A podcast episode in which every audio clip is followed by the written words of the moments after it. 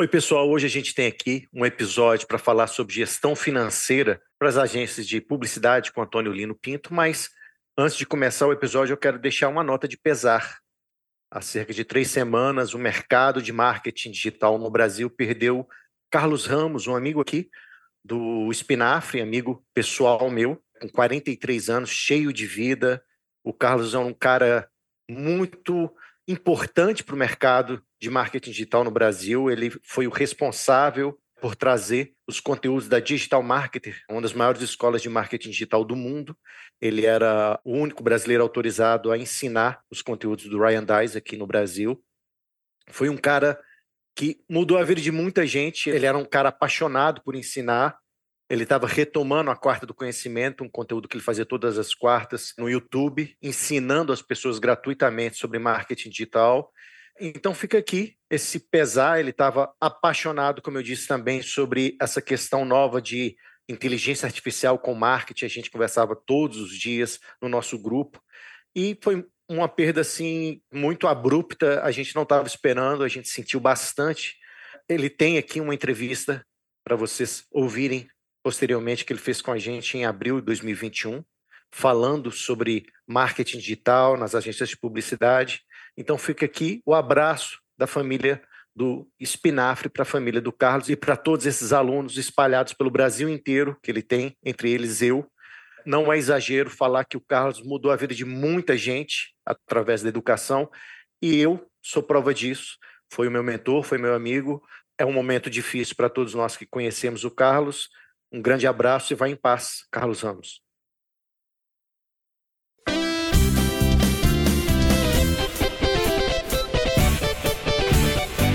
Espinafre, a vitamina da propaganda. O podcast do Sinapro MG.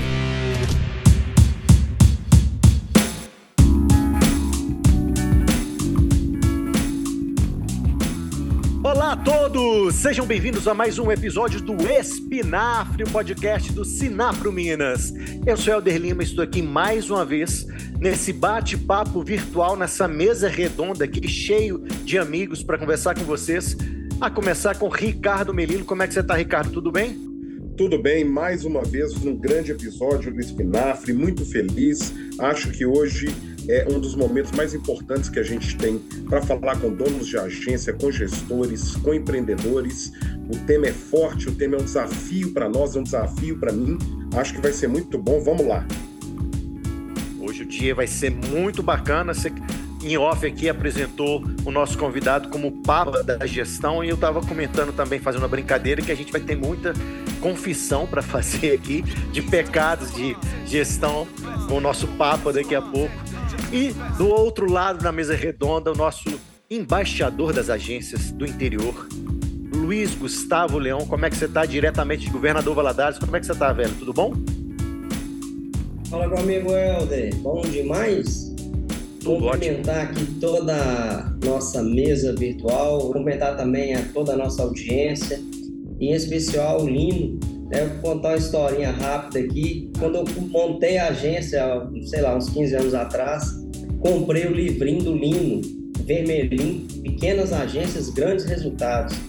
E nunca imaginava que eu ia encontrar ele pessoalmente um dia. Tive o prazer de conhecer no evento da FENAP, né, alguns meses atrás em BH, e agora estou aqui gravando um podcast. Como o Ricardo disse, é importantíssimo a gente discutir esse tema, gestão. A gente às vezes fica tão atolado no dia a dia do negócio que às vezes algumas coisas podem passar. E estamos aqui com a referência no mercado brasileiro sobre esse assunto para nos ajudar. E vai nos ajudar muito e ele, mais uma vez aqui com a gente nessa mesa redonda de bate-papo, ele que estava meio sumido, ele que estava me sacaneando no WhatsApp, eu tô sabendo disso. Mas como ele mora no meu coração, com vocês, senhoras e senhores, o único, o belo, o raro Carlos Henrique de Campos, o nosso poeta. O Helder, amigo que não sacaneia outro no WhatsApp não é amigo, né? Tem que começar nisso. Bom dia, boa tarde, boa noite. Não sei que horas que nossa audiência está ouvindo esse podcast. E como o Luiz adiantou, hoje a gente começa aqui com uma lenda, né? Daqueles caras que escreveram um pouco da história da propaganda, escreveram livros que influenciaram a todos. E eu acho que a gente vai ter uma conversa muito bacana aqui hoje. Maravilha. Bom, Já fizemos uma pequena apresentação, cada participante falou um pouco do impacto que esse nosso convidado tem aqui agora. A gente trouxe para bater um papo com a gente o Antônio Lino Pinto, sócio-diretor da Vira Mundo e diretor do Sinapro São Paulo, para falar de um assunto extremamente importante que é a gestão financeira nas agências de publicidade. Seja bem-vindo, Antônio. É um prazer te receber aqui na nossa casa, o Espinafre. Por favor, se apresente para a nossa audiência. Olá, pessoal. Muito obrigado pelo convite. Prazer participar embora tenha elogios rasgados aí que eu acho que eu não mereço tanto, mas eu, na verdade, trabalho há muitos anos na área de administração e finanças. E na Talent eu fiquei uns 30 e poucos anos, mas já tinha trabalhado em outras empresas. E nos últimos 10 anos eu tenho feito esse trabalho de consultoria de gestão através da Viramundo. E continuo participando das entidades, né, falando sobre gestão, enfim, sobre alguns outros assuntos de novo, é um grande prazer participar com vocês. Né? Espero que vocês me façam perguntas simples, né, para não me complicar. Faremos trocentas perguntas, todas elas muito complicadas. Vamos lá para o tema então, galera.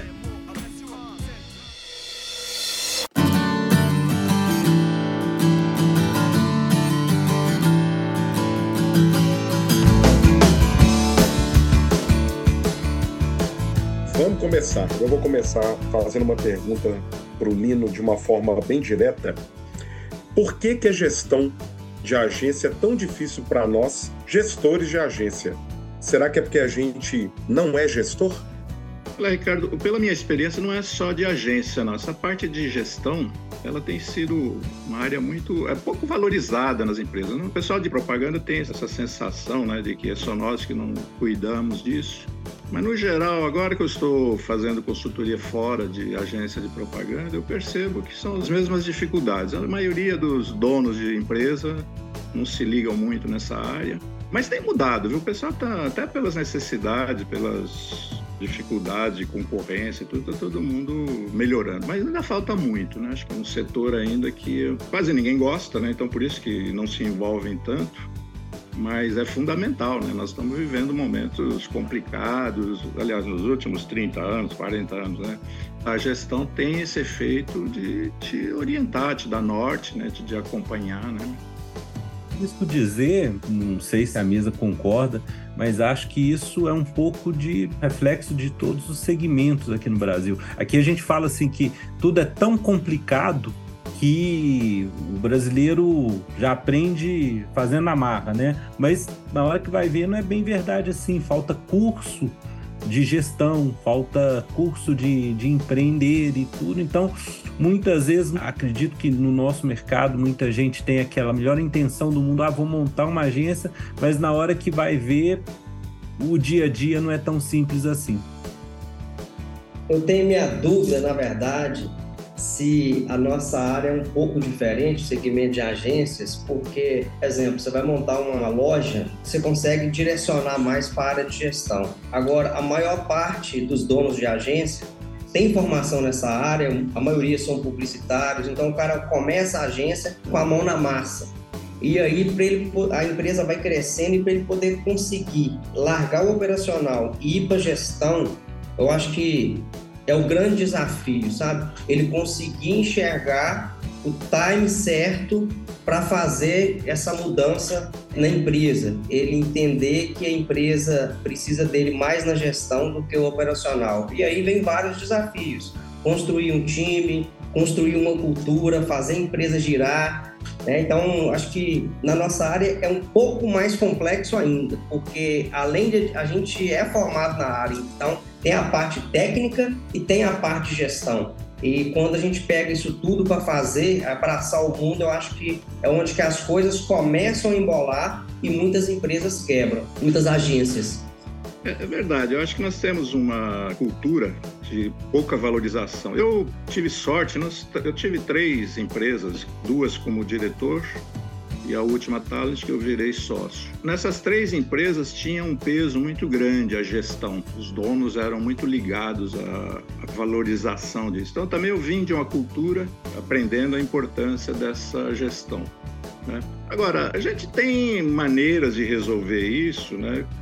principalmente com a contratação de um, gestor. O sócio não precisa necessariamente. O ideal seria que participasse ativamente, mas você consegue dividir isso até com uma pessoa contratada, né? Então hoje, porque é o que eu tenho colocado sempre nas minhas palestras, no livro, assim, você tem duas categorias de pessoas, o, no caso de empresários, né? Você tem o gestor e você tem o empreendedor. Né? Dificilmente você tem um empreendedor que entenda bem de gestão e dificilmente um gestor consegue tocar bem o empreendedorismo. Então, por isso que essa dobradinha é muito importante. Você ter, se possível, um sócio que cuide de gestão, e vá dividir com os outros sócios, evidentemente, mas as duas qualidades numa só é muito difícil. Então, por isso que boas, algumas agências a gente percebe que se destacam mais do que as outras, porque quando você vai olhar lá na, na composição, você tem um sócio muito ligado à gestão e o outro na área que é o que mais chama atenção mesmo, que precisa, que tem que buscar receitas e clientes e tudo, né? Então você pega, por exemplo, a Talent, modéstia à parte, nós temos o Nizam, que tinha o Bulgar, né, que era um grande gestor, na UMAP teve bastante gente, na Salles teve Antônio Carlos, né? Então é, você tem que ter essa dobradinha para poder ter sucesso, senão você fica difícil. Querer que um, uma pessoa criativa vá se envolver na gestão nos níveis que são necessários, acho muito difícil. Então tem que ter realmente um trabalho de acompanhamento, óbvio, né? participar das reuniões, tudo, mas não necessariamente com a responsabilidade de dar todo esse cunho de gestão dentro de uma empresa, principalmente a agência.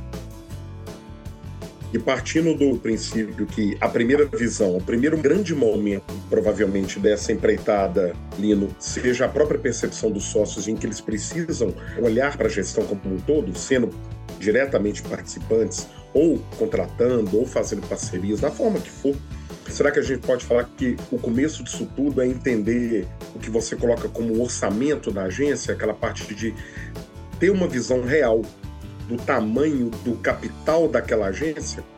Vou te dar um exemplo que é o caso do Júlio. Quando eu comecei a trabalhar com o Júlio foi em 1981. O Júlio não, nunca foi muito apaixonado pelo negócio de gestão, né? mas ele tinha a dedicação necessária, que é fazer reuniões comigo toda semana, fazer questão de ter alguns tipos de relatório que ele gostaria de ver e não que eu fazia, né? Então, é, ele tinha uma forma de ver números, por exemplo, que me surpreendia que hoje se usa muito, que é o tal dos KPIs aí, né? O Júlio já em 81, ele não queria ver 200 páginas de papéis. Ele queria ver exatamente aqueles quatro, cinco itens que para ele era fundamental. Por exemplo, você acompanhar o peso da folha de pagamento na receita, se as metas de rentabilidade de lucro líquido sobre a receita estavam sendo cumpridas. Então, são pequenos números que você consegue te dar uma posição quando a gente foi vendido pela Publicis, eu fiquei um período lá. E o, o, presidente lá, o geral, o chairman da Publicis, que tem 600 escritórios no mundo, ele recebia uma folha num papel sulfite, né, num computador, numa folha, uma página só, com os dados de todas as agências do mundo, entendeu? Então, mas ele estava atento. Dia 5 do mês ele tinha toda essa informação. Então não é necessariamente você ficar no dia a dia acompanhando, mas você ter é, tempo para poder conversar com a equipe de administração e finanças em condições de se inteirar, poder ajudar, né? Tem muita situação que às vezes é um bate-papo, tomando um café com o financeiro, você também, além de aprender, você contribui também com a visão do financeiro. Ah, tem um lado também que eu acho que eu batalho muito nas palestras, tudo, assim, a maioria dos financeiros são muito prolixos para apresentação de coisas. Né? Então, é muito detalhe, é muita informação. Então, você chama a turma de criação, ou de atendimento, ou né, o sócio, e parece lá num PowerPoint com 400 páginas, com detalhes e coisas, isso cansa todo mundo. Então, o segredo também é isso, é você ter gente prática, né, sem a burocracia toda, que quando vai conversar com o sócio tem a capacidade de fazer aquilo de uma forma resumida e bem prática, né? E não começar a mostrar quanto que gastou de xerox, quanto que gastou com motoboy, que aí você clica ali e te aparece tudo aberto lá na frente. Isso não é para os donos, entendeu? Por isso que cansa muito as pessoas quando vão olhar esse tipo de apresentação. Você sendo prático, sendo bem sucinto, você consegue até agradar, embora sejam apresentações meio chatas de, de fato. Né?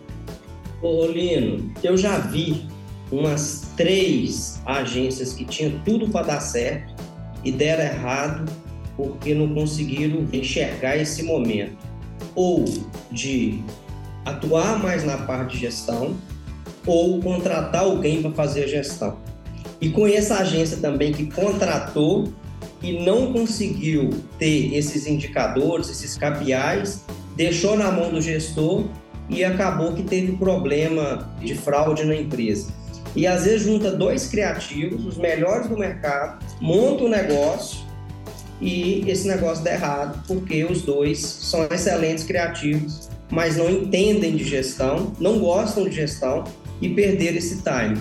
Então, eu já vi várias empresas que tinham tudo para dar certo, várias agências que deram errado. Então, assim, é uma situação que é necessário ter essa visão do todo. E aí, pegando o gancho no que o Lino falou, eu acredito que não é só a parte financeira, é você conseguir enxergar a empresa como um todo e se você tem um sócio, né, dividir as áreas e tudo, mas no meu financeiro, o que, que é importante eu saber? Quais são os meus indicadores que para mim são os mais importantes no financeiro? No meu comercial, quais são as minhas metas, né, os meus indicadores? Ou seja, em todos os setores da empresa, é, conseguir traçar essas metas e aí ter a visão macro de tudo. Será que o serviço está dando lucro, está dando prejuízo? Quantas horas estou gastando? Quantas horas estou cobrando?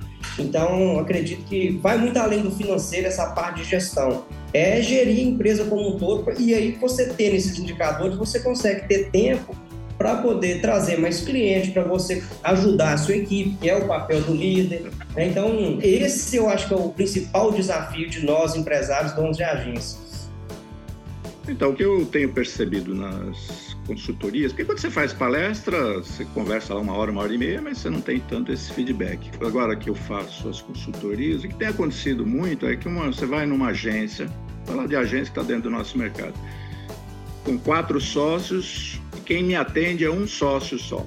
Né? Aí eu fico achando estranho, mas aí o que o, o, sócio presente diz: ah, meus outros sócios não gostam muito de gestão e não quer eu fico achando, pô, se você é sócio, se você contrata um consultor, até por curiosidade, você deveria participar, né? Então, outra coisa que eu vejo também é divergências claríssimas entre os sócios, quando acontece de reunir dois ou três, eles são divergentes, que é um dos pecados que eu cito no livro. Você não pode ter sócios que não concordem com a linha de desenvolvimento da empresa. Então, você tem que decidir isso entre os sócios, tem que criar um consenso e a partir daí, quando o sócio sai da sala da reunião com esse sócio, ele vai ter que ir lá para a equipe e vender o peixe como ficou combinado. Você não pode passar para a equipe uma sensação de que ele também não está muito de acordo com os outros sócios. Aí você cria uma situação dentro da empresa de divergências, porque o funcionário fica na situação de com quem que eu vou ficar de acordo, né?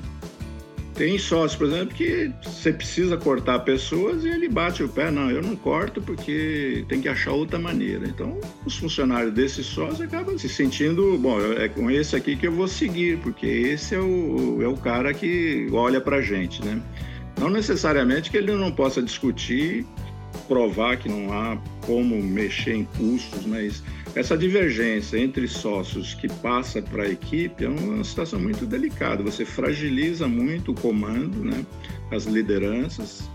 Então, esse é um dos cuidados que a gente tem que ter. Agora, os sócios não precisam realmente participar 100% do tempo. Se você fizer uma reunião uma vez por semana com o sócio e os principais equipes, você consegue ter uma noção razoável, até boa, do que está acontecendo. É uma questão só de disciplinar o tipo de informação que você quer, discutir, conversar, né? Não precisa ser coisas arrastadas. Muitas empresas quebram até por ter muita receita, tem lucro, mas acaba se perdendo, né? Por causa dessa falta de visão do que, que nós vamos fazer da vida, né? Então, ou tá com muito dinheiro, ou tá faltando dinheiro, mais um motivo de você ter uma, um sócio convicto de que eles precisam ter a mesma linguagem, não só perante o cliente, como perante as equipes também, né? Lino, é possível contratar um gestor? Você chegou a mencionar isso aqui durante o podcast. O Luiz agora mencionou também a possibilidade de contratar Eu queria duas perguntas para você e para a mesa também, se alguém aqui na mesa já passou por essa experiência de ter que contratar. Tá fácil contratar um gestor? Eu sei que a gente há décadas tem um curso de gestão de empresas aqui no Brasil, ensino superior, mas eu queria saber se é fácil achar um profissional nessa área. E outra, levantando essa questão que o próprio Luiz comentou, se você não é a pessoa que toca a gestão da sua empresa, você é o criativo, e você contratou um subordinado para fazer a gestão, o que, que você precisa tá ligado para não correr risco, por exemplo, de fraude? O que, que é necessário para quem contrata um gestor para sua empresa ficar pelo menos ligado em alguns temas, algumas coisas que são importantes? Olha, a ideia de contratação de alguém não significa que você dê procuração para essa pessoa. Eu acho que o fato, você ter alguém que tenha experiência e expertise na gestão, vai ajudar, mas não é um trabalho que você possa delegar. O sócio não deve delegar isso para alguém. Você contrata aquela pessoa para ele fazer os trabalhos, mas você vai sentar com ele para analisar números, conferir, né? Dependendo do tamanho, você pode ter até uma empresa de auditoria para ver se está tudo certo, né? Mas os riscos de desvio, tá, não acho que sejam muito frequentes, não. O que tem mais é falhas mesmo de, de gestão. Eu, por exemplo, fui recentemente aí numa empresa, o cara estava com uma dívida de quase 3 milhões no banco e ele estava já uns três anos sem lucro razoável, um lucro muito pequeno, e o que, que ele tinha? Ele estava fazendo a contabilidade pelo lucro presumido. Aí eu fui fazer a conta para ele, nos últimos três anos, ele tinha gasto mais ou menos 3 milhões de impostos a mais do que ele deveria pagar, que era exatamente a dívida que ele tinha no banco. Quer dizer, ele tirou dinheiro emprestado. Aí ele vai perguntar para mim, poxa, o que, que eu faço com o meu financeiro? Eu falei, olha, não sei o que você vai fazer, mas você devia ter sentado com ele esses anos todos para bater um papo, conversar, tentar trocar ideias. Né? Então, esse acompanhamento precisa ser feito, mas não é. Você não precisa ser um expert na área de gestão para poder monitorar os trabalhos desse gestor. Agora, em relação à contratação, eu acho que a gente peca muito no Brasil de não dar oportunidade para as pessoas. Né? Então, eu tenho em 2007, 2008, por exemplo, só um exemplo, né? Eu sempre coloquei nas palestras a importância da gente flexibilizar horários inclusive, falar de home office. No meu livro de 2012 eu já tinha essa situação. As pessoas achavam que, né, jamais vou deixar alguém trabalhar em casa porque ele não vai entregar nada. E, por sorte, por, por azar, tivemos o problema da Covid que acabou gerando essa abertura e provou-se que as pessoas trabalham muito bem de casa, onde for, quer dizer, você não precisa ficar de olho. Em relação à contratação, é a mesma coisa. É possível que você tenha na tua empresa pessoas que têm essa capacidade de você ir formando, né? Por exemplo, você pega essas empresas de auditoria, por exemplo, todas elas têm um processo de formação de equipe, né? Porque eles vão ensinando, vão aprendendo, começa como trainee e vai chegando. Então, eu vejo em agências, por exemplo, algumas pessoas que poderiam ter esse potencial de ser um braço direito do sócio, desde que vocês, né, os sócios, sentem com eles, dê um tempo, tem muitos cursos para ser feito. Nas empresas pequenas não é um negócio também tão complexo assim para trabalhar, né? Então, mas tem que ter esse investimento. Eu acho que você ter alguém de casa que tenha já uma experiência, que você saiba que são pessoas éticas, que comungam com vocês, isso facilita muito você investir nessa pessoa. Uns três anos está praticamente pronto para esse tipo de situação. Não é bicho de sete cabeças, principalmente quem está na área, né? Você tem alguns cursos que essa pessoa teria que fazer? E tem bastante, viu? Primeiro, eu acho que o mais importante realmente é de gestão, mas no sentido de lideranças, né? comportamento em relação a equipes, né? que a gente falha muito no Brasil, nós não temos uma cultura de tratar bem os funcionários. Agora melhorou, graças a Deus, até porque do outro lado está batendo o pé se você começar a me tratar desse jeito, eu vou embora. Então a gente obrigatoriamente teve que ceder um pouco, né? E você percebe hoje uma flexibilização maior, mais tolerância, né? as pessoas também estão sentindo mais a necessidade desse tipo de comportamento em relação às equipes. Mas tem bastante coisa que você pode até pelo Google, aí você consegue ter. O Sebrae, por exemplo, tem bastante cursos sobre esse tipo de gestão. Gestão financeira, gestão de pessoas, né? não é ser especialista, mas você ter as noções básicas né, de como é que toca isso. Né? No fundo, não é um negócio bicho de sete cabeças. Né? Para quem já está envolvido na área, é questão só de aprimoramento, não é tão. Você tem uma empresa muito grande, complexa, aí sim tem que ter alguém já num outro patamar de fato. Né? Investindo nessas pessoas, e trazendo de vez em quando, vamos supor, um lino para sentar com a pessoa, orientar, né? Eu tenho um caso lá em Brasília que toda vez que eu cruzo com ele, ele fica me agradecendo, que é uns oito, nove anos atrás, eu fiz um período lá de trabalho com uma funcionária dele e ele, agora mesmo, ele estava em Minas, aí me abraçou, oh, você é demais, sabe por quê? Porque a gente senta, então quando você tem uma pessoa que você perceba que dá para investir, você gasta menos contratando alguém para ir lá orientar, acompanhar, do que você ter um profissional que aí custa mais caro, inclusive, você tocar um negócio que talvez a pessoa nem se estimule muito por ser uma empresa pequena, né? Mas tem caminho, sim. E aproveitando então o que a gente está falando dentro da gestão, nessa parte de mão de obra, eu acho que para nós, donos de agência, empreendedores, mão de obra sempre foi um grande desafio para todos nós. E você mencionou, Lino, da questão da nova forma de relacionamento de trabalho com o tempo, contra a pandemia, ok, mas uhum. você teve até essa visão antecipada, né, do trabalho remoto, e agora a gente está em outro grande desafio, né, que são a questão das tecnologias que estão entrando hoje dentro do mercado. Ora, a gente entende que algumas tecnologias, eu estou falando basicamente da inteligência artificial, a gente ainda não tem certeza, até já fez um episódio do Espinafre falando sobre isso, se ela soma a nossa mão de obra, se ela substitui, se ela existe, coexiste. Dentro da gestão, você já tem tido uma percepção de digamos assim, ou de caminhos que estão sendo traçados, ou mesmo desse momento de transição que ninguém sabe para onde, onde pisa ainda? Então, Ricardo, eu tenho acompanhado isso. Eu, eu não me aprofundei nisso, eu tenho só lido, como está todo mundo lendo. O que eu acho é que há uma euforia quando vem essas coisas. E eu me lembro há uns 10 anos atrás, quando saiu aquele negócio chamado mídia programática. A maioria que eu ia conversar estava todo mundo empolgado com a tal da mídia programática. E eu, nas palestras, eu esse negócio aqui é, é, contra nós, vocês estão felizes da vida, mas isso acaba com a gente. E deu no que deu, né? Hoje você não consegue fazer anúncio, porque essa programática aí trocou de nome, mas é exatamente o que está acontecendo hoje. Quer dizer, você pulveriza a publicidade em tantos lugares que quem ganha dinheiro é o Google, quem ganha dinheiro é não sei quem, a Amazon. No caso do, da inteligência artificial, nós estamos vivendo a inteligência artificial desde a década de 50, evidente, né? mas hoje está crescendo mais. E eu, sinceramente, eu não sei se isso é bom para a agência de propaganda, porque você começa a ter um, se é que dizem né, que ele é e deve ser, o bicho é bom mesmo, você não vai ter mais necessidade de criativos, você não vai ter necessidade mais de redatores, né? pelo menos na maioria que a gente tem.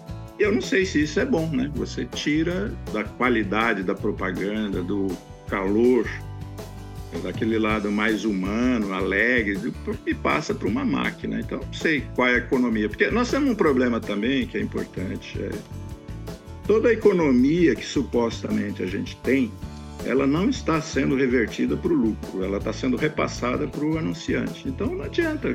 Você, por exemplo, teve o home office forçado, tudo bem, todo mundo abriu mão da sede. Mas o que, que aconteceu na hora de negociar o FII? Você acaba cobrando menos, porque o teu custo é menor. Então nós estamos cada vez tirando da capacidade nossa criativa, provavelmente transferindo para uma máquina mas nós não estamos ganhando nada com isso porque você não consegue repassar isso. Porque que você for discutir um FII com o cliente, ele vai dizer, mas você não precisa mais de redator e de diretor de criação, você tem um computador lá que ele faz tudo para você. Então eu vou te pagar um FII de tanto, entendeu? Então esse é um cuidado que a gente precisa olhar com né, um olho meio duvidoso disso e ver se primeiro, isso é bom para gente. Eu tenho minhas dúvidas se é bom, né? Porque para a empresa, você ter esse clima que nós temos até hoje, ir lá criar coisas sair realmente do coração aquela campanha, é diferente de você ter uma máquina redigindo para você um anúncio. Né? Então, mas a minha percepção, acho que é um caminho sem volta, mas a gente tem que ficar ligado em relação a isso, né? Ô, Lino, eu vou pegar um gancho aí de que você falou. Você ter uma pessoa lá criando com o coração é bem diferente de ter uma máquina criando, né? E eu vi uma palestra sua há algum tempo que alguém perguntou exatamente sobre o fator de agências que têm uma política de distribuição de resultados às vezes tem uma rentabilidade, apresenta uma rentabilidade muito maior. Parece que você usou até um exemplo da, da Talent, né?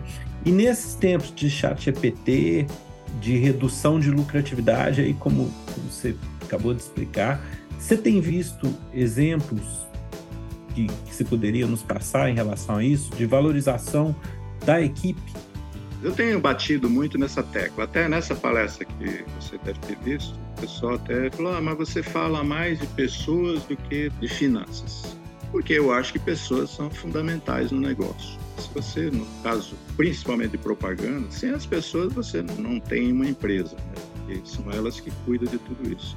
E esse trato com as equipes, alguém tinha falado agora há pouco, acho que foi o Luiz, a dificuldade de contratação todas as pesquisas, só colocar no Google, aí vocês vão ver, quase todas as pesquisas em universidade, no mercado, empresas de recursos humanos, 60, 70% das pessoas querem abrir negócio próprio, porque eles não acreditam mais nas empresas. Primeiro que o salário é muito pouco, né? Você pega hoje as contratações no Brasil, o ano passado teve um superávit, 2 milhões de pessoas, não me lembro o número, mas você pega o salário médio, não chega a 2 mil reais. Então, pessoa para o seguinte, para que, que eu vou trabalhar como empregado, me sujeitar? Agora mudou um pouco, com a flexibilização de horário facilitou um pouco.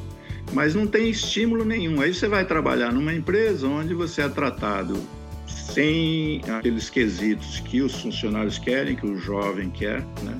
As pesquisas que indicam, eu venho falando isso há mais de 10 anos, o jovem quer trabalhar numa empresa ética, uma empresa que tenha aceita a diversidade, que agora parece que está todo mundo aceitando, uma empresa que tenha metas claras, bem definidas, uma empresa que paga relativamente bem, consiga te dar um bônus de performance. Então, é, são desejos que, se a empresa não tem, você não consegue contratar. Então, hoje já é difícil porque as pessoas realmente não estão muito afim de trabalhar como empregado.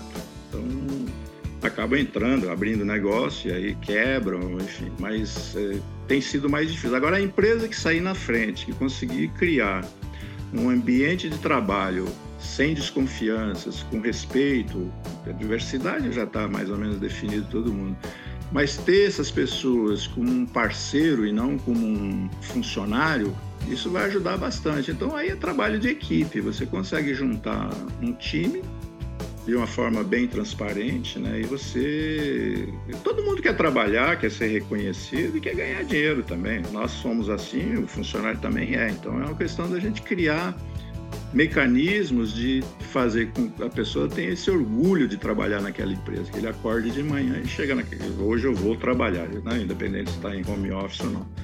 Mas até um tempo atrás a gente não tinha esse tanto prazer assim para algumas pessoas, estou dizendo. Né? Então isso estimula muito. Né? A forma de trazer uma empresa saudável, rentável, é você ter um time de primeira linha, não necessariamente ganhando o absurdo, mas tenha transparência de forma que todo mundo perceba que eu estou ganhando dentro dos limites que a empresa pode me pagar. Né?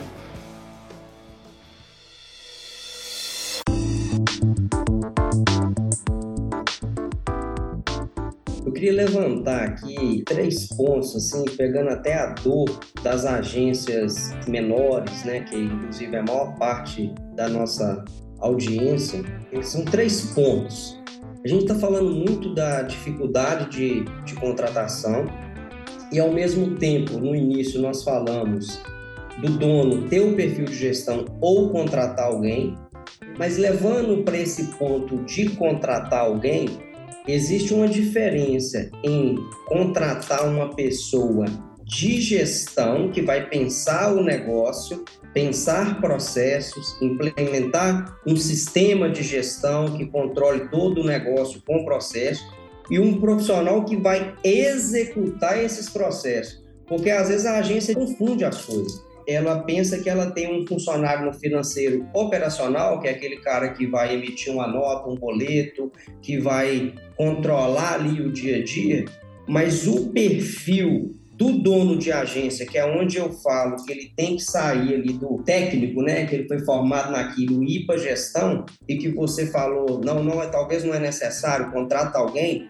mas é ter essa visão de enxergar que tem a contratação do profissional que vai executar e tem do cara que pensou a empresa, como que ela vai funcionar, quais são os processos. Então, ou seja, ter essa visão. E a dor que eu mais escuto é que tem empresas que às vezes eu não sei como que consegue controlar a quantidade de cliente que tem, a quantidade de funcionário, a empresa ainda não tem um sistema de gestão. Né? Então, a empresa ou ela cria os seus próprios processos, ou ela pega um processo que funciona, que geralmente é o processo do sistema, e implementa. Aí eu queria ouvir de você, assim, geralmente a maior parte das agências, empresas que a Giramundo atende, né, acredito que são grandes empresas, mas para empresa, para agência menor, é, o que, que você tem a dizer sobre processos, sistema, organização da gestão? A importância disso? Você falou uma coisa interessante. O processo operacional, tecnológico, de sistema, é uma coisa, né? O que nós estamos falando inicialmente foi a importância da gestão. A gestão, ela não nem é delegável, né? Ela tem que estar no DNA dos sócios o que você tem alguém para executar. Mas essa cultura, por exemplo, eu quero uma empresa moderna, eu quero uma empresa com a contabilidade em dia, eu quero uma empresa com os relatórios semanais de como é que eu estou acontecendo, isso você consegue fazer com tecnologia, né, que isso é mais ou menos padrão. Agora, o mais importante que eu vejo nas empresas, nas agências, é os três ou quatro ou cinco ou dois sócios ter essa unidade de pensamento de nós precisamos ter isso, entendeu? Como vai ter lá, depois isso aí, não, não vejo tanta dificuldade, não. Mas não adianta você delegar essas coisas, né? Então, por exemplo, eu citei na última palestra, de vez em quando eu falo, tinha uma campanha do Pão de Açúcar, muitos anos atrás, que era lugar de gente feliz. Aí você entrava lá no Pão de Açúcar, o único lugar que não tinha gente feliz era no Pão de Açúcar. Aqueles caixas tudo emburrado, puto da vida, da situação. Então, você também contratar uma pessoa de gestão. Bom, agora não precisamos esquentar mais, porque nós temos um cara bom na gestão, não resolve o problema no sentido de gestão profissional, no sentido empresarial, né? Ah, os suportes técnicos, imagino que tenha bastante coisa, eu não trabalho mais no operacional, mas o que vocês têm que ter em mente, né, vocês que eu digo, os ouvintes aqui, a gestão, por exemplo, não é uma coisa delegável, né? Ela, você pode transferir para alguém por um período, mas ah, o monitoramento, o acompanhamento é dos sócios. Não tem outro jeito, né? Alguém vai executar para você, mas é você que dita o que vocês querem. Né? Como é que, por exemplo, eu vou fazer um orçamento, um budget no fim do ano? São os sócios que têm que sentar e decidir se, olha, eu quero o ano que vem 30% de lucro quero crescer 20% na receita, e aí você transfere isso para quem tecnicamente vai executar para fazer o orçamento, mas as diretrizes para o ano seguinte vai ser exatamente, olha, eu não quero contratar clientes que no mínimo, vamos falar de um FII, né, um FII mínimo de tantos, né? Então, tudo isso faz parte da gestão empresarial, que é um papel dos sócios. A execução lá para baixo depois é tranquilo, aí você acompanha. Não é tão tranquilo, mas diga assim, é mais fácil de você tocar. Mas o, o sócio tem que ter em mente que ele tem dois ou três compromissos, ou três funções, que é cuidar dos clientes, cuidar das equipes e cuidar da gestão. Né? Cuidar da gestão, eu posso contratar alguém, sentar todo dia com ele, ele toca, mas eu vou lá, vou acompanhar constantemente essa situação. Olino, é exatamente esse que é o ponto assim que eu vejo nas agências que eu converso, né, que geralmente são agências menores. A pessoa entender que ela não pode cuidar só de atender cliente, de atender cliente e ficar ali o dia inteiro coordenando a equipe no operacional. Igual você falou, tem coisa que, é, que não tem como delegar. Né? Ela cuidar dos números, cuidar das pessoas e dos clientes. É, mas quando ela cuida só dos clientes, esses outros pontos, ele fica para trás. Então, a, a maior parte das agências que eu converso é o cara trabalhando pra caramba até tarde e às vezes o cara não está nem ganhando dinheiro por falta de gestão. Né? Então, essa reflexão ela é necessária. Cada agência tem que saber o seu momento de cuidar um pouco mais. Eu acredito que tem muitas que ficam focadas só no cliente. Pino, deixa eu te fazer uma pergunta aqui. Você levantou agora há pouco uma questão sobre orçamento. Eu vi um conteúdo seu definindo que o orçamento você começa pelo quanto você quer ganhar de lucro. Então, você citou aí 30% de lucro em cima do, da minha receita. E aí você vai fazer o cálculo da sua receita versus despesas. Se nesse cálculo não deu os 30% de lucro, você não tem um orçamento ainda, você vai precisar agir. Aí esse agir, que é um paradoxo que todo mundo que tem empresa, principalmente empresa pequena, apanha muito, é poxa, para eu melhorar minha receita, você já passou da fase de renegociação de contratos, a maioria das vezes você vai ter que investir em trazer dinheiro para a empresa, a parte de vendas, que geralmente aumenta seu custo. Você vai contratar alguém de vendas para sua empresa. Como é que você define esse processo de enfiar o pé no acelerador para aumentar a receita ou enxugar tudo para ter maior lucratividade? Essa geralmente cada caso é um caso, mas é um caso que a maioria das vezes a gente, como empreendedor, tromba bastante. Você tem alguma receitinha, alguma coisa assim? Que, que a gente. Alguma dica para a gente analisar esse cenário melhor? Helder, na verdade, essas discussões, até voltando na, acho que o Ricardo estava falando antes, é tudo uma questão de disciplina esse negócio da gestão. Né? Você não tem que se envolver o dia inteiro. Né? Essa alegação de que o criativo, que eu sou sócio, eu tenho que cuidar do cliente, eu não tenho tempo, não justifica, porque vou te dar um exemplo da Talent. Nós tínhamos uma reunião uma vez por semana que durava duas horas.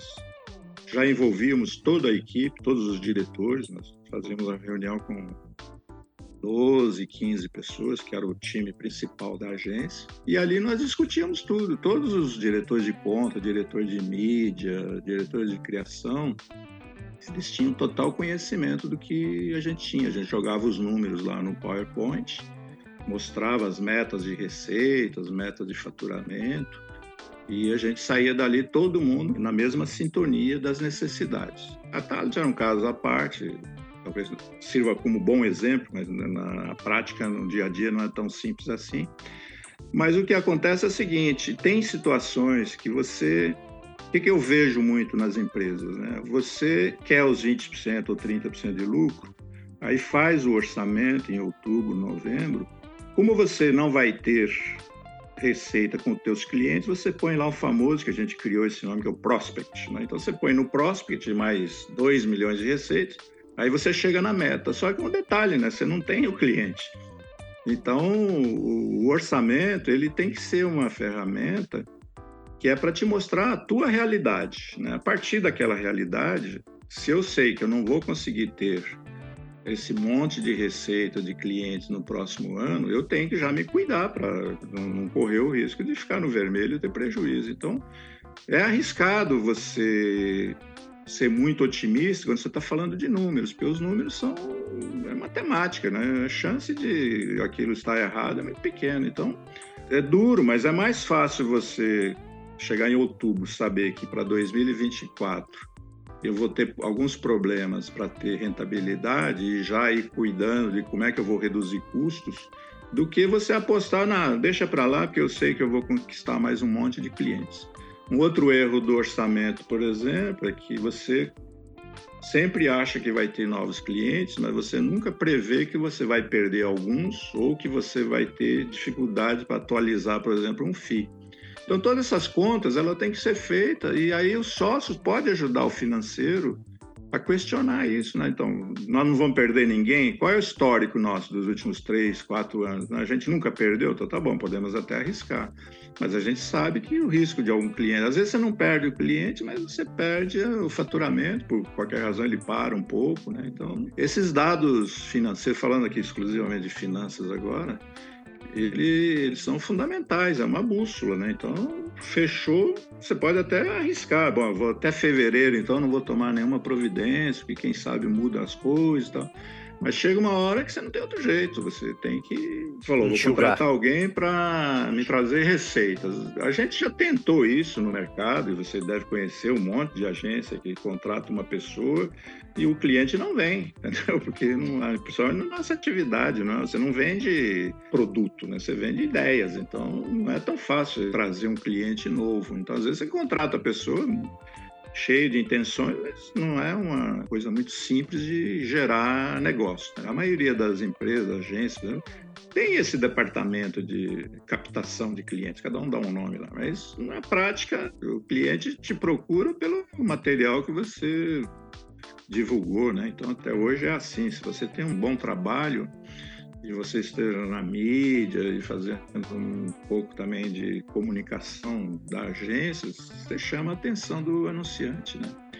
Agora, o que eu vejo muito é exatamente isso. Eu tenho um caso aí que o rapaz tinha sido funcionário meu, foi trabalhar numa agência, ele fazia os orçamentos e o cara um dia falou um palavrão para ele. Próxima vez que você vier com esse número negativo aqui, eu vou te mandar não sei o que, algum lugar e ele, essa empresa acabou quebrando. Então, não adianta ser contra algumas situações que é exatamente para isso que tem que ter o orçamento, um fluxo de caixa, para você ter uma visão o que, que você enxergar lá na frente. Eu, quando eu comecei a trabalhar, a gente fazia budget para cinco anos. E a gente, com isso, com o tempo foi mudando tudo. Hoje a faz por um ano no máximo, né? Mas o budget é, é o conceito dele é exatamente isso. Eu preciso olhar um pouquinho mais à frente para me tomar as providências necessárias com o tempo, né?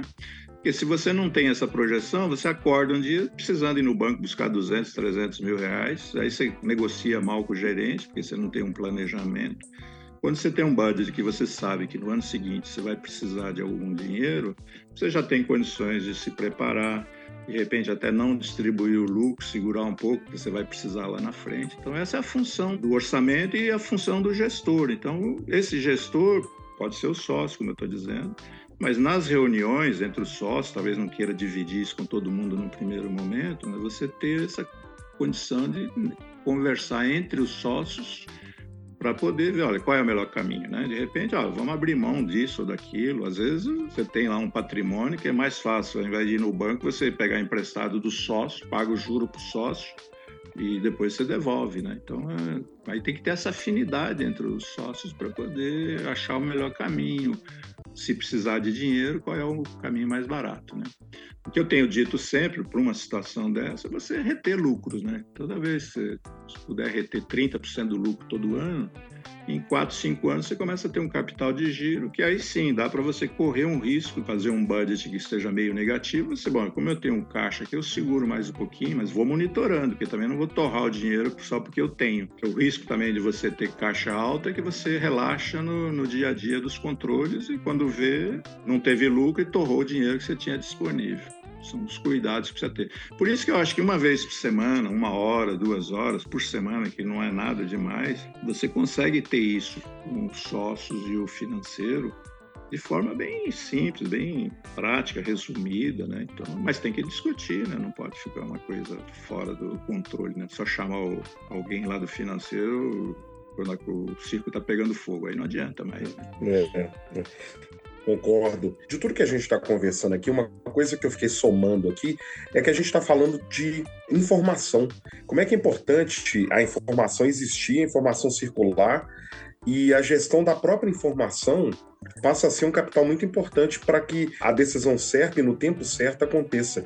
E principalmente do jeito que você coloca, Lino, a gente falou de financeiro, a gente falou de diretor, a gente falou de equipe, a gente falou de criativo, obviamente, aqui no caso da agência. E muitas vezes, eu acho que de vez em quando eu fico pensando que a minha visão de gestão é velha, porque tem hora que eu me vejo é, restringindo a informação ou clusterizando a informação dentro do processo de gestão e muitas vezes é dividindo a informação, dando poder para que essa informação chegue nas pontas que a dominem, fazer com que eu tome atitude de gestão ou gerencial de uma forma mais clara. Eu acho que essa também é uma questão nossa, não é só empreendedores barra donos de agência assumirem que a gestão faz parte do, como você mesmo colocou, do DNA do dono, mas é entender também que ele tem que capacitar que a informação circule de uma forma organizada, processual e tudo, para que aconteça a mínima visão real do que está acontecendo, né? Então, Ricardo, o que acontece é nós temos uma cultura, eu também passei por isso, que foi de esconder números, né? Ninguém pode saber que a gente tem lucro, ninguém precisa saber disso, né? tudo guardadinho meio. Só que o detalhe é o seguinte: dentro da empresa, todo mundo fica sabendo, entendeu? Não tem jeito. Então, melhor você abrir, né? de forma transparente. Tem uns que não aceitam muito, outros não, mas o fato é o seguinte: as equipes querem trabalhar, como eu disse, em empresas transparentes. Então, quando você coloca para todo mundo que você quer isso, que você quer aquele resultado e que você está cumprindo aquele resultado ou não, aí você pode criar até uma participação em resultados, mas os funcionários querem realmente essa transparência de tipo, né? Quer dizer que quando é para cobrar metas, fica todo mundo atrás de mim, mas quando é para mostrar que nós atingimos as metas, que nós tivemos um bom resultado no ano, a turma não mostra. Então tem que ser uma coisa transparente dentro de alguns cuidados, evidentemente, né? Mas esse é um, uma parte que a gente tem que mudar, né? Eu mudei bastante. Hoje nem tem empresa, então para mim é até mais fácil. Mas na Talent, por exemplo, a gente fazia isso. Os números eram todos colocados lá no PowerPoint para pelo menos 15 pessoas, que com certeza lá para baixo todo mundo ficava sabendo também. Né? Gera publicidade, e, né? O que acontece com as multinacionais, né? É, com as grandes empresas, eles distribuem o balanço, né? O Itaú, por exemplo, tem 20 bilhões de lucro no ano. Eles não ficam preocupados se o funcionário ficou chateado ou não, né? Então, a meta nossa é essa aqui, atingir uma meta, aqui teu bônus e acabou, entendeu? E outra coisa que eu ia falar, né? A, a gente subestima a capacidade das equipes de te ajudar. Né? Então, quando você senta com todo mundo, conversa, faz um coquetel, vai tomar um café, leva todo mundo para um lugar para um almoço, faz uma palestra, tudo. A qualidade da contribuição dessas pessoas, não só braçalmente na execução do dia a dia, mas de contribuição, de visão das coisas. Eles têm uma visão que às vezes você não consegue perceber. Quando você tem alguém, quando você abre o coração para discutir tudo, você começa a ter feedback de coisas e contribuições que são muito produtivas, muito interessantes, pra, pela maioria, né? Sempre vai ter alguém que é contra patrão, né? Tem os, a turma do Karl Marx, né? Que é os xiitas, então isso não tem jeito, faz parte. Nós temos 8 bilhões de pessoas no mundo, você não vai querer que todo mundo pense igual, né? Mas você fazendo a tua parte, o empresário faz a parte dele, faz toda aquela parte que deixar as pessoas trabalhando de forma confortável, com respeito, com ética. O resto, paciência, não tem muito. A experiência que eu tenho é que quando você tem esses, não vou nem chamar de chita, que não é nesse grau, mas eles acabam indo embora, entendeu? Vai ficando só a turma que você gosta, a turma que tem afinidade com a empresa e com o sócio e com os outros funcionários. Perfeito, que ele tem que se sentir pertencendo, né? Parar de entender que é meu cliente, que é meu exatamente, processo exatamente. e que é dele, né? Dele junto. Muito bom. Exatamente, é, é de todo mundo. Lino, você já deu algumas dicas interessantes aí. Gostei muito daquela de 30% da sua receita anual para você poder arriscar mais, né? Você tendo hum. caixa. Eu queria ver hum. também sobre a questão de modelo de remuneração de empresa. Quando você monta a empresa, você acaba fazendo a remuneração que dá no momento, mas em determinado momento você quer analisar, eu quero trabalhar com FII, eu posso trabalhar com Success FII, eu posso trabalhar com N variações que o mercado de agência de publicidade construiu. Para uma gestão mais organizada e mais previsível, o que, que você recomendaria para uma agência de publicidade que está começando agora que tipo de adoção de modelo de remuneração ela deveria buscar? Léo, nós tínhamos, durante muitos anos, você é jovem, ainda não sabe disso, mas nós já tínhamos uma receita garantida, né, até 2000 e pouco, né, que era os 20% da Desconto padrão da mídia. Isso. Desconto padrão da mídia. Depois ficou 15, né, dependendo dos valores, é, dos limites. E hoje em dia reverteu-se tudo para FI. Né? Praticamente, acho que ninguém mais tem, ninguém mais não. É, eu não tenho os dados, então não sei dizer, mas tem-se uma tendência, pelo menos nas médias e grandes, que o cliente prefere um FI do que uma remuneração em cima do investimento. Né? O FI eu não acho ruim, né? desde que você consiga calcular que é um negócio difícil para fazer. Né? Eu que sou de finanças, que tem uma formuleta aí que você põe o custo direto, mas não sei o quê, bonificação de despesas indiretas, mas na prática não funciona, né? Porque você tem períodos que você precisa de mais gente, né? Tem períodos que você precisa de menos. Então, até hoje, essa é uma pergunta que sempre me faz e eu não tenho resposta. É muito difícil você achar um formato de remuneração para agências de propaganda. Agora, com as digitais aí, com a de tecnologia, tudo, eu nem sei como é que eles estão fazendo, mas com certeza é FII, né? Mas é um FII difícil. Então, você tem que ter um... Na, na, na digital, por exemplo, é um processo lento, difícil, né? Você tem um custo muito alto, que são pessoas até mais qualificadas do que da mídia tradicional, às vezes. E você nem sempre o anunciante resolve. Quando você faz a conta direitinho, o cliente não quer pagar um FII desse valor para poder colocar publicidade na internet, né?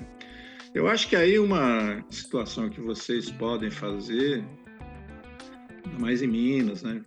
Ou isso aqui serve para quem estiver ouvindo outros lugares do estado, é você pegar na cidade e tentar fazer uma coisa que eu sempre propus, que é um trabalho em conjunto com as agências. Né, de você ter umas reuniões, associação comercial, qualquer coisa, para vocês discutirem o negócio. Né? Ninguém vai lá para tentar tirar o cliente do outro, nada disso. É você sentar, conversar, ter transparência né, de como é que a gente faz. É o exemplo da ABAP. Né? A ABAP, você pega lá, por exemplo, vou falar lá para trás, o Petrônio Correia, Júlio Ribeiro, o Duailib, Mauro Salles, toda essa turma, eles desde a década de 40, 50, outros mais novos, claro, eles tinham em princípio o seguinte: eu vou fortalecer o mercado. Então eles chegavam lá, eles tiravam o chapéu de concorrente e trabalhavam como se eu estou aqui numa entidade para resolver o mercado. Criaram a BAP em 1900 e qualquer coisa, criaram o Sinapro em 1938, está fazendo acho que 32, vai fazer 80 anos agora, amanhã a gente vai ter comemoração.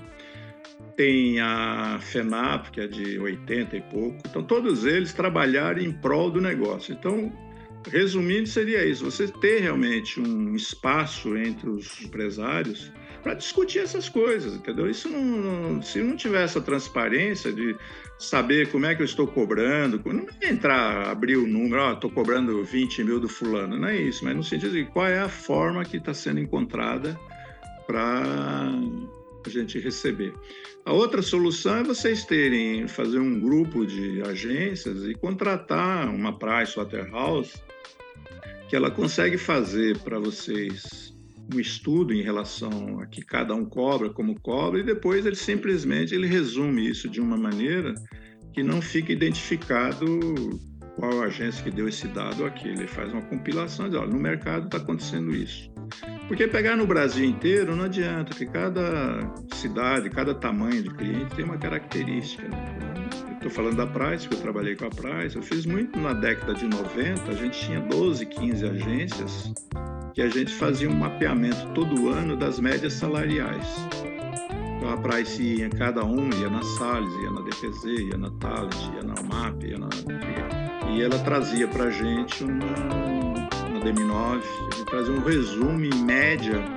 Por exemplo, você está pagando tanto, a média das outras empresas é essa. Então você já tinha uma noção de como é que está fazendo. Então, ah, eu acho que no caso do como cobrar, se vocês tivessem algum elemento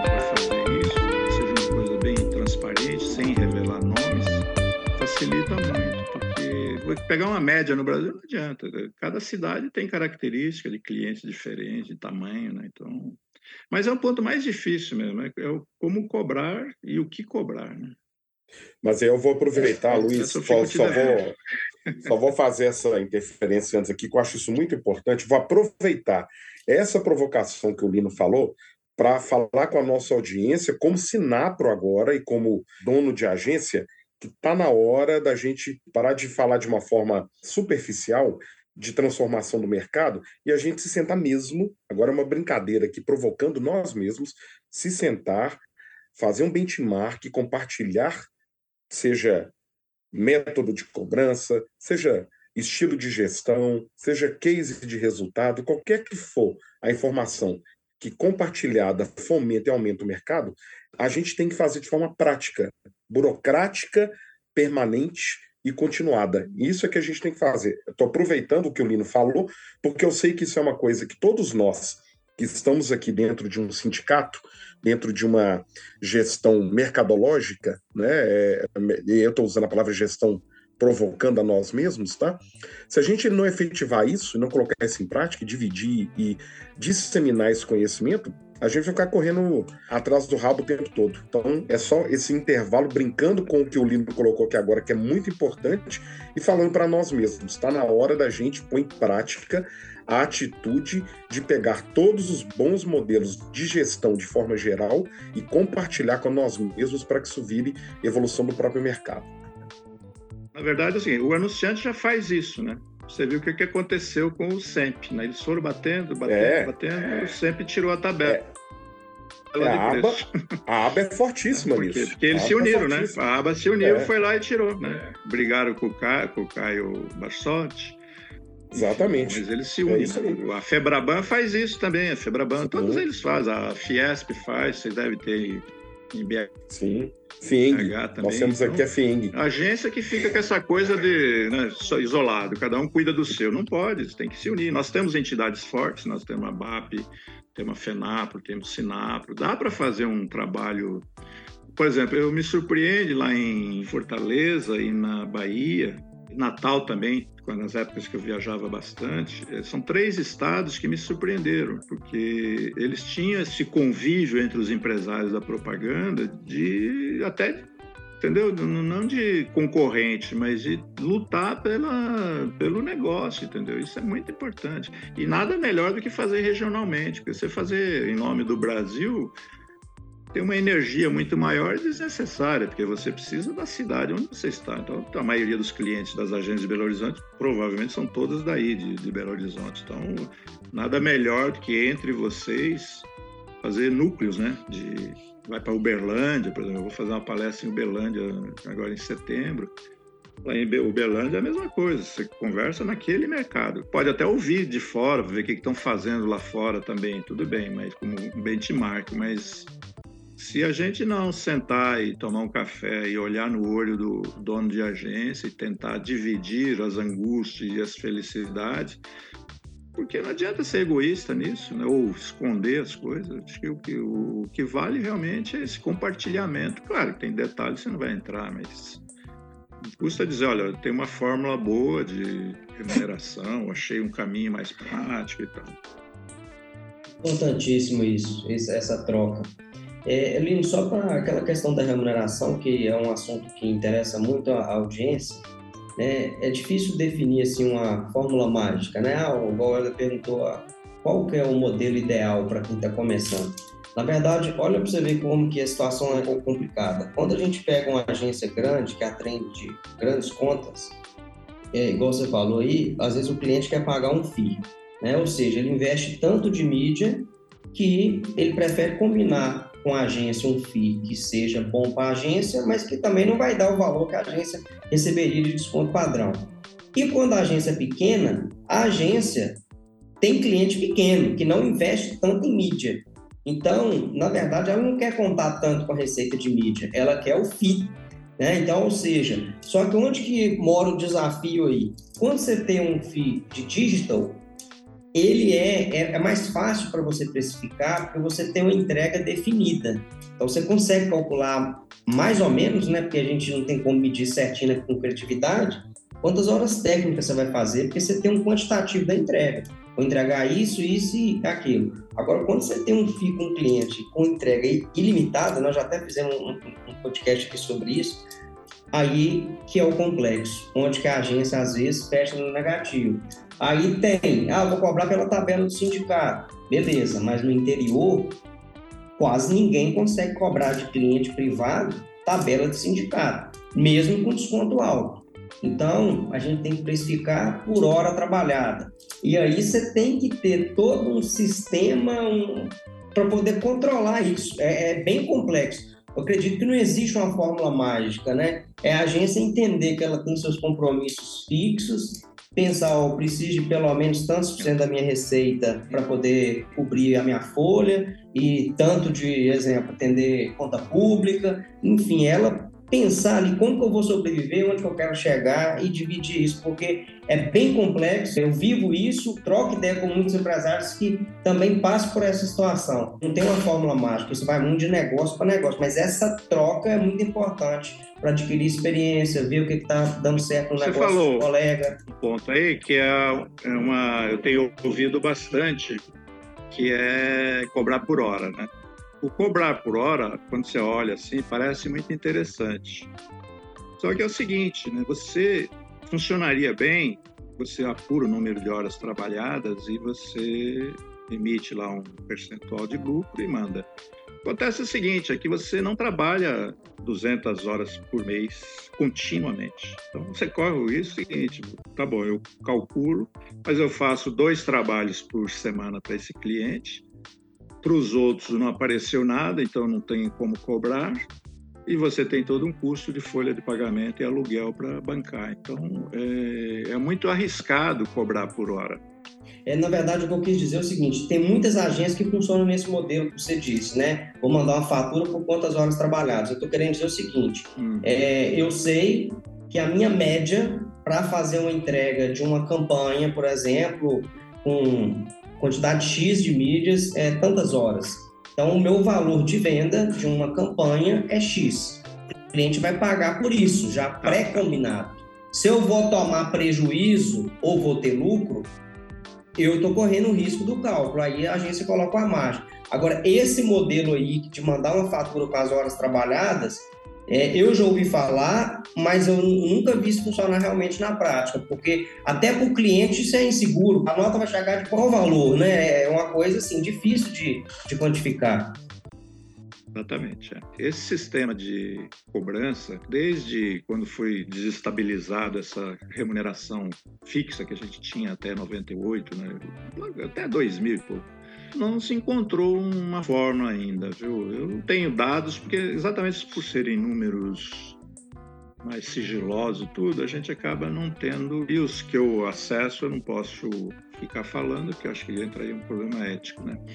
Mas o que eu sei no bate-papo com financeiros, de agências, é a mesma dificuldade, né? Não é pelo tamanho que tem nas grandes também, é, eu vivi isso na Talent, os caras apertam ali, aperta aqui, você tem que se virar nos 30, como dizia o Faustão. Então, é um ponto realmente muito difícil para as empresas, que é o seguinte, eu quero cobrar alguma coisa, mas o outro lado não quer pagar. Então, é né?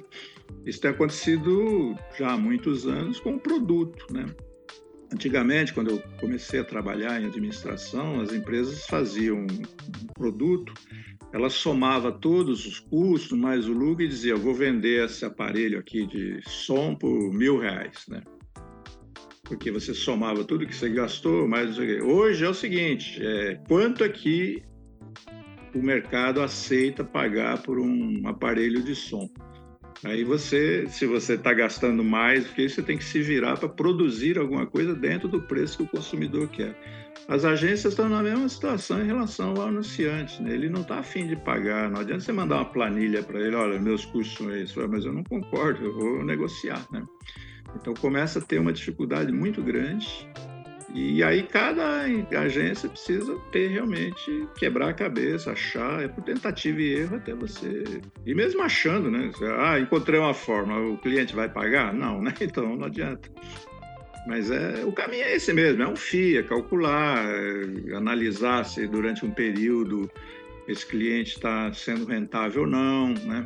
Não precisa ser timesheet, como a turma faz com tanto rigor, dá para você fazer uma amostragem de vez em quando para ver se está e a gente tem um faro, né? Vocês que são do dia a dia, sabe? Às vezes você bate o olho, você já sabe, esse cliente não está dando lucro, não. Pelo tempo que ele toma de mim, pelo valor que ele me paga, não precisa nem fazer a conta, né? A experiência vai te levando a esse tipo de situação. Mas são novos tempos, então a gente tem que achar. Aí entra o lado da criatividade e se voltar todo mundo, e aí é o papel de todos os sócios, de todas as equipes, nós temos um problema aqui, nós precisamos achar uma maneira de como a gente cobrar decentemente os valores, né? Então é um job bom para botar em discussão dentro da agência, como um estudo de casos, né? Vamos todo mundo aí faz umas reuniões, pega um hotel um dia, vai para um, um, sábado o dia inteiro, tenta encontrar um caminho, entendeu? De o que, que a gente precisa fazer para achar um caminho razoável para a gente cobrar, né? Aí põe todo mundo, né? Todo, você pode pegar o, o, time principal e discutir. A gente fez muito isso na Talent, de, de ir para um hotel, faz um reservado, um café da manhã, fica lá meio-dia discutindo, entendeu? Quando você leva as pessoas para fora também do ambiente de trabalho, as ideias facilitam mais. Você tem quem pode pode até levar um facilitador, entendeu? Então tem, mas tem que discutir, não adianta ficar esperando, não. Tem que ser um trabalho realmente de tentativa e erro. Lino, a gente está finalizando, a gente está chegando, a gente já estourou o nosso prazo mais ou menos de uma hora. Tem muito corte tá... aí.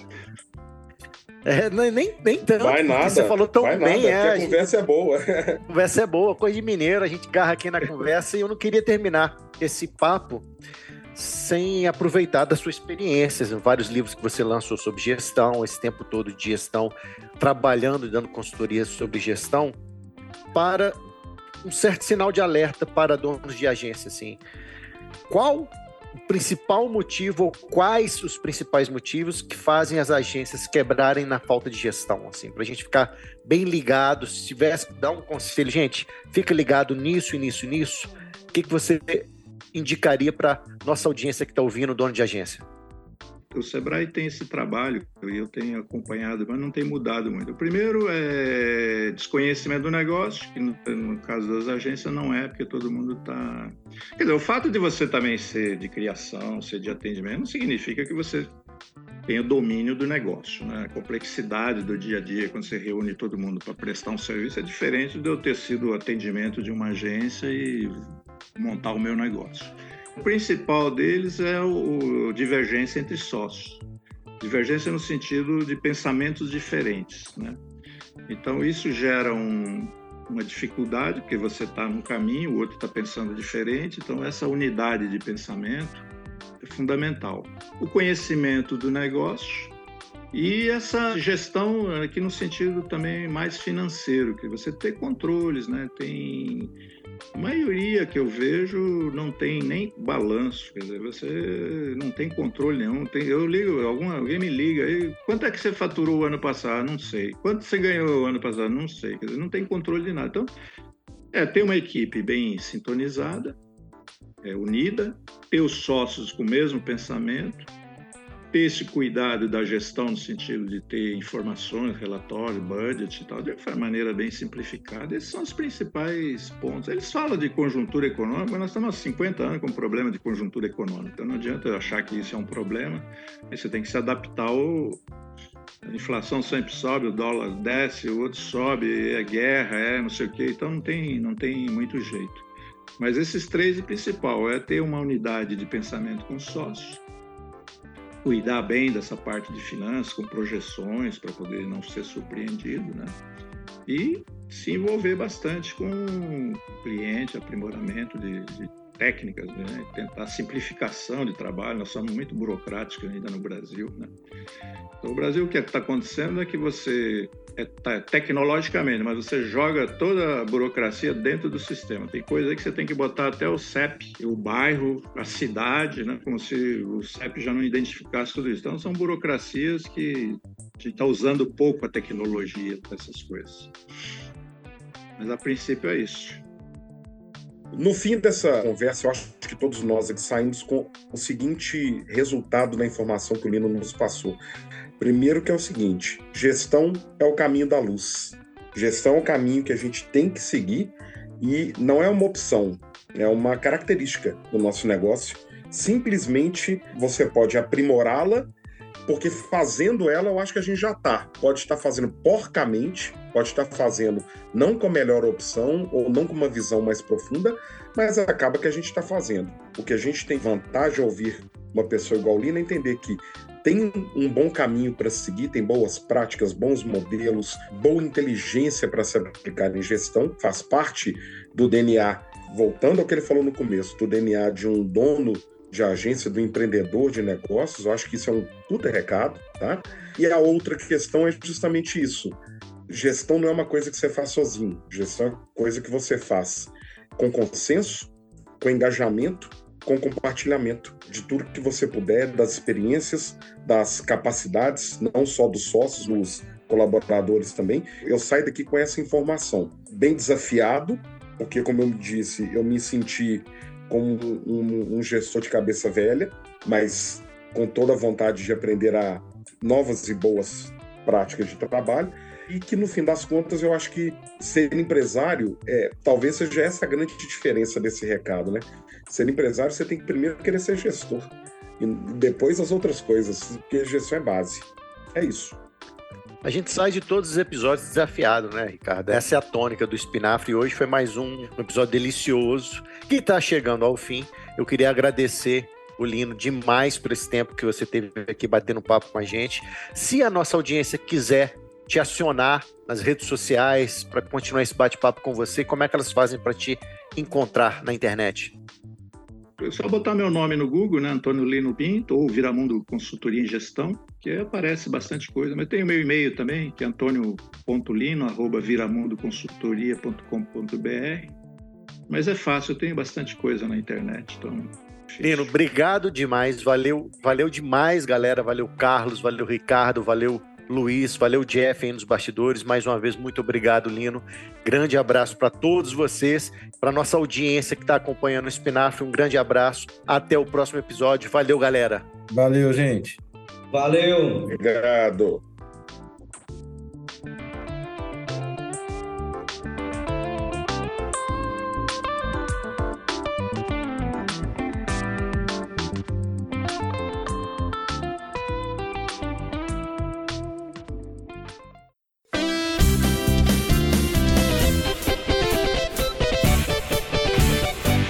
Espinafre, a vitamina da propaganda. O podcast do Sinapro MG.